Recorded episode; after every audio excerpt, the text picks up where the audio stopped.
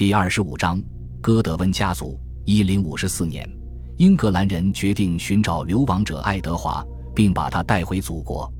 显然，英格兰人的目的是让他成为储君。这一年上半年，伍斯特主教奥尔德雷德横渡英吉利海峡，并开始将这一计划付诸实践。但我们很难确定，这到底是谁的主意。盎格鲁撒克逊编年史，蒂本说。主教去海外是为了办国王的事。由于盎格鲁撒克逊编年史地本是奥尔德雷德及其手下所编的，这句话可能是可信的。与此同时，人所共知的是，奥尔德雷德是哥德温的支持者。一零五十年，他便获得了斯维恩的谅解。一零五十一年，他又帮助哈罗德逃走了。很难相信，如果爱德华或哥德温当中有一方反对的话。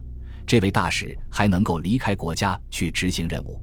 虽然在过去，哥德温家族尝到过将一位没有权势的流亡者扶上王位这种做法的甜头，但鉴于英格兰内部的权力制衡，最合理的方案也许是国王和他的亲戚们各退一步，他们都放弃自己心中最完美的计划，转而支持一个双方都能接受的王位候选人。然而，此后的历史证明。伍斯特主教奥尔德雷德的这一任务并没有取得成功。在到达了神圣罗马帝国首都科隆之后，奥尔德雷德受到了当地主教和皇帝亨利三世的礼遇，但是这似乎是他此行所能达成的唯一目的了。毫无疑问，他希望可以借助亨利的影响力，把他要传达给流亡者爱德华的讯息远播至匈牙利。然而，或者是因为距离太远。或者是因为政治局面太复杂，他的这一消息并未传到流亡者的耳朵里。或许，奥尔德雷德确实成功的把邀请送给了原定的接收人，而对方却对此反应冷淡。当流亡者爱德华离开英格兰的时候，他还不过是一个婴儿。可以想见，他对自己的祖国几乎没有任何印象，而且几乎可以肯定的是，他不会说英语。他在匈牙利长大成人，又娶了一位名叫阿加莎的匈牙利女子为妻。实际上，他只是一个有着不同寻常的家族历史的东欧贵族。无论是何原因，在经过近一年的海外奔波后，奥尔德雷德两手空空地返回了英格兰。而在奥尔德雷德回国的时候，英格兰已经陷入了一场新的危机之中。一零五十五年初的几个月里。长期在诺森伯里亚掌权的休厄德伯爵辞世。休厄德伯爵是克努特任命的，他为人尚武，丹麦语绰号为“强壮者”。一直到他死前，他都十分勤勉，能够为王朝所用。长期以来，他的主要职责是遏制苏格兰国王们的野心。一个世纪以来。苏格兰国王们一直在从他们统治的中心向太河沿岸稳步向南推进。就在他去世前的那个夏季，休厄德伯爵率军攻过国境，并废除了麦克白王。休厄德伯爵这么做显然是奉了爱德华的命令，而这次军事行动也非常成功。但也正像文学作品中所描写的那样，他的长子在战斗中阵亡。于是。在数月后，伯爵去世时，由谁来继位便引发了一场争论。休厄德还有一子瓦尔瑟奥夫，但是，对于战略指挥官这样一个重要的职位来说，他显然过于年轻。于是，一零五五年三月，贤人会议决定将诺森伯里亚伯爵领转授给伯爵哥德温的第三个儿子托斯蒂。《爱德华王传》的作者对这一任命的益处没有丝毫怀疑。在这本书中，托斯蒂是一个智勇双全、精明能干的人。虽然比哈罗德个子矮，但他在其他各方面却与其兄长不相上下。他英俊、优雅、勇敢，而且强壮。因此，《爱德华王传》的作者得出结论：再没有什么时代、什么地方能够孕育两位像这样的伟人了。但显然，并不是每个人都认可这一任命。《爱德华王传》。同时也表示，托斯蒂是在他的亲友的鼎力相助下才获得这一新封号的。与此同时，国王也并未提出反对，除非真实情况与其记载完全相反，强调国王的态度就会显得有些多余。至少在某种程度上，《爱德华王传》的作者似乎在有意反驳其他人的说法。他认为，爱德华没有反对提拔另一个哥德温家族的成员，几乎可以确定，埃尔夫加伯爵正是被反驳的人之一。他最近重新接管了东盎格利亚，而这在某种程度上重建了英格兰政治的均衡局面。但如果托斯蒂被提拔为诺森伯里亚伯爵，这一军事就极有可能会被打破。而埃尔夫加和他的父亲麦西亚的利奥弗里克也就会被哥德温势力夹在中间。埃尔夫家很有可能在三月的闲人会议上愤怒地与托斯蒂及其家族成员发生了冲突，因为也正是在同一次会议上，他被判流放。三个版本的《盎格鲁撒克逊编年史》对这一事件给出了三种截然不同的描述，这不但充分反映出编撰者的不同立场。而且反映出了当时危及王国和平稳定的紧张态势。盎格鲁撒克逊编年史一本编著于坎特伯雷，而且有着亲哥德温的立场。他告诉读者，在不小心承认了自己的罪行之后，埃尔夫加被控背叛国王和国家，并遭到流放。但写于麦西亚修道院的盎格鲁撒克逊编年史 C 本则坚持认为。伯爵之所以被流放，是出于莫须有的罪名。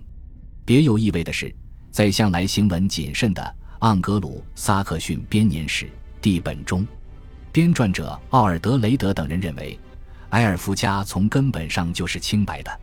然而，如果说前信者执政期间所发生的众多事件证明了什么的话，那就是被判处流放的人很少会直接接受惩罚，正如之前的哈罗德一样。埃尔夫家也在第一时间逃往爱尔兰，在那里，他雇佣了十八艘战船的士兵，以之作为他的家兵。从爱尔兰出发，他乘船横渡爱尔兰海，以寻求格鲁菲德、阿普、卢埃林的帮助。同年的早些时候，格鲁菲德在一场血腥的战争中战胜了他南部的对手。在那之后，他就成了威尔士全境的国王。此人对英格兰没有特别的偏爱。对这位客人的家族渊源也不感兴趣。就在此前不久的一千零五十二年，他曾率军袭扰英格兰边界，给当地造成了极大的破坏。一千零三十九年，刚刚登上政坛的格鲁菲德还要对埃尔夫家的叔叔埃德温之死负责。但就像所有在威尔士政坛这一竞争激烈的地方取得成功的人一样，格鲁菲德很会抓住机会。他和埃尔夫家都同意。要暂时放下分歧，共同向英格兰发动进攻。一零五五年十月下旬，他们的联军越过边境，进入赫里福德郡，在那里，他们击败了拉乌尔伯爵，并攻陷了赫里福德城。当数量更为庞大的英格兰军队集结起来攻击他们时，这群侵略者明智地选择了撤退。率领着英格兰大军的哈罗德伯爵扑了个空。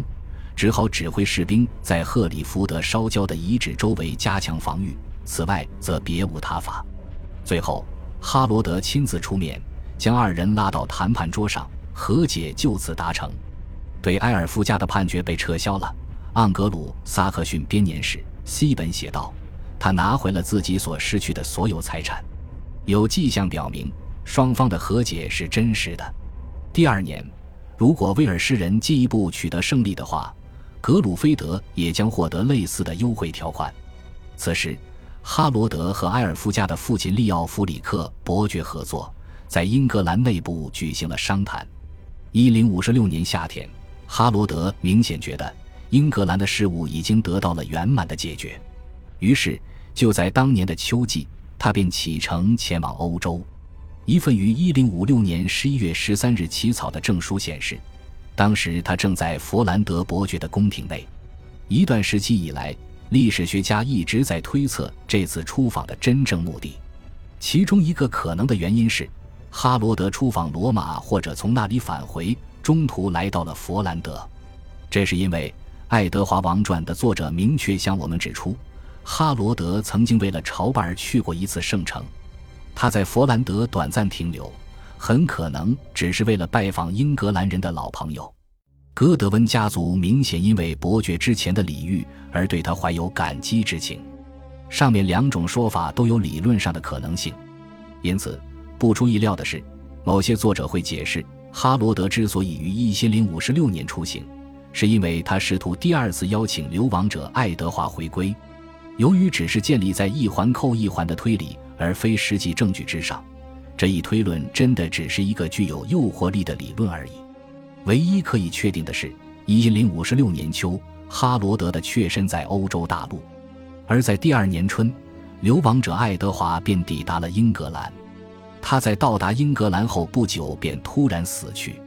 根据各种史料，我们可以推测，他死于1057年4月17日。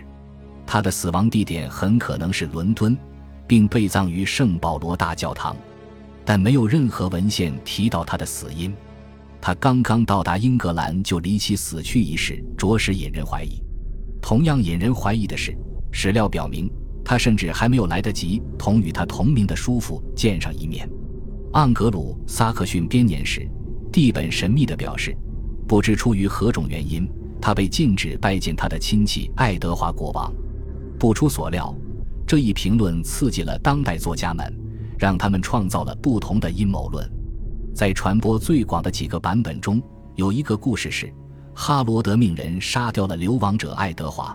而另一说法则是，他死于诺曼底公爵威廉所派出的杀手之手。一位作者甚至暗示说，两位爱德华未能见面的真正原因是，前信者爱德华仍希望诺曼人能够继承英格兰王位，因而拒绝接见这位未来的继任者。可以说，无论盎格鲁撒克逊编年史第一本的编写者是否真的了解内情，根据这一含糊的表述。这一历史谜团恐怕永远无法得以破解。